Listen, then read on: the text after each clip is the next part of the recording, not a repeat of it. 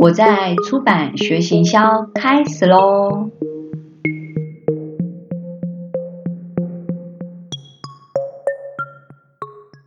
好，今天呢要跟大家分享一个跟通告这件事情。那其实很多公司、出版社公司的行销的工作啊，有一部分是跟呃媒体宣传有关。那关于这个部分呢，就会有跟通告的这种状况会产生。那我知道说，呃，有些公司的行销同事是不需要跟通告，这个可能就是呃有几个他们认定的原因，在新书起他们认为不用跟通告的原因，一个是呃因为他们呃只敲通告不会跟，这是呃有些公司是这样认为的。那也有公司不跟通告，是他们只有什么状况会跟，就是媒体采访的时候，如果是在他们公司，那这个部分他们会跟通告。那另外有一种第三种，呃，没有跟通告的原因呢，是呃公司没有这样子的行销资源可以跟通告。例如，假设你是呃一个人的出版社，那一个人出版社的编辑。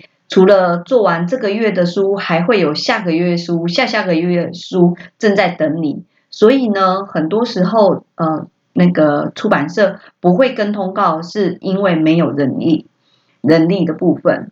那再一个呢，如果你不跟通告，会发生什么样的问题？其实，如果呃做过这个工作，一定会有出错的时候。所以呢，假设你没有跟通告，那。你通告敲错时间，或者是呃，我们真的有遇过主持人忘记时间这种状况下，作者可能会白跑一趟。那作者白跑一趟的状况下，如果你有跟通告，很多事情你就好处理，也不至于让作者因为这样子生气。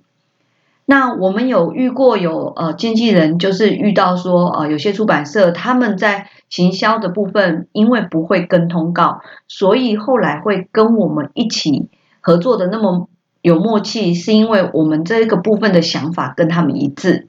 那我来说明一下，嗯，在我的工作部分呢，行销是需要跟通告的。呃，这个源自于什么时候开始呢？应该是源自于。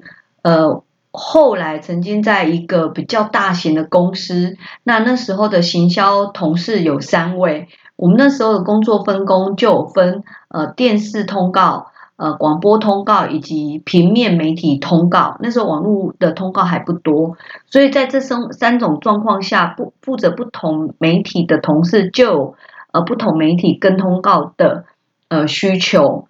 那我来讲一下，说哦，那时候为什么公司会认为行销需要跟通告？我来大概解释一下，大概有五个需要跟通告的原因。第一个，你在跟通告的时候是了解作者通告的情况。呃，怎么说呢？因为有时候你带的作者可能是新手，所以他对于在跟通告，呃，主持人在访问的一些内容的部分呢，他可能不是那么熟悉。所以，如果你没有跟，你就会觉得说媒体采访都没有效，原因你也不知道原因。可是呢，如果你有跟通告，你就可能可以知道说，哦，这个媒体采访，呃，效果不好，有可能是我们作者训练的部分还不够。那我举例来说，我们曾经有个作者呢，我们其实帮他已经敲到好几个通告，那可是在他上第一个通告以后，后面通告就全部被取消。原因就是他在跟通告的时候，主持人无论怎么问他，他都回答作者。哎，主持人说这个部分我书里面有写。例如说啊，你觉得这本书里面什么什么时候是你觉得最精彩的呢？他就说哦，这个部分我书里有写。那主持人总不能说我知道你书里有写，你愿意跟大家分享吗？那主持人问了大概有三次跟书有关的题目。然后呢，作者的答案都说我书里有写。那这时候呢，真的我觉得那一天的主持人啊，一定很傻眼。所以呢，呃，那天通告之后一出来，主作者还跟我讲说，我觉得主持人很不专业，都没看我的书。那个很多东西书里面都有写，他一直问我。那这时候我们只好婉转的跟他说，老师他在做球给你，其实你那时候应该要怎么回答？那这就是我们最有效、很快速的可以调整你作者通告的状况。所以我以前常常会跟完通告以后，还是会跟作者喝个咖啡，是因为我要把呃通告的状况跟老师分享或聊一聊。你觉得今天通告状况如何？这种状况，那以前也有遇过一种呃跟通告的时候，就是呃我记得那时候还是上大学生了没有。然后，呃，那时候好不容易一个比较没有知名度的作者，我们敲到那样的一个通告。那我有跟他讲说，啊，在上通告的时候，电视通告你脚本不用放上去，你要记得听主持人讲什么，你要马上回答，要表表现出你的那个，你表情要够，镜头比较会带到你。那那时候在跟他这样讲，可是他坚持一定要带他的稿子上去，所以带稿子上去就很容易分心。你一直在看脚本，可是大家的进行的状况已经在往后进行了。那他最尴尬的状况是，他连自我介绍的时候他都很紧张。所以当桃子姐跟他说：“啊，那我们来欢迎什么什么什么作者，你来自我介绍一下啊。”然后这时候呢，这个作者就自我介绍到。NG，然后他就说：“咔，我我们重新再来一次。”你知道，我现场都冒出一阵冷汗居然上在电视通告的时候，主持人没喊过咔，只有你喊过咔，不会有任何电视通告因为你而重来。你不是什么大咖，所有的 NG 全部都继续往前进进行，然后呢，由后面的剪接把它卡掉。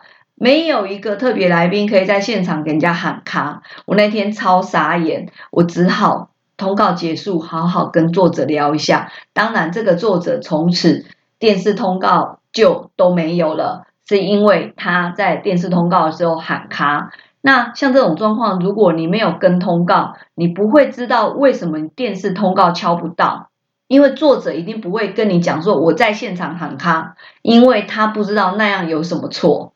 那这就是我刚刚说为什么要跟电视通哎跟通告部分，我们需要去，因为这是我们要了解作者通告上的状况。那第二个要去的原因是，我们有时候跟媒体只是呃 email 的往来、电话的往来，并没有直接见过面。如果有时候跟通告能够跟媒体的窗口见过面，其实之后在沟通上也会。呃，比较亲近一点，所以呢，我觉得需要跟通告。另外一个是因为媒体是行销在经营，所以你需要去跟通告。那第三个原因呢，我觉得呃去的去当然就不是那种就是只是陪，你知道吗？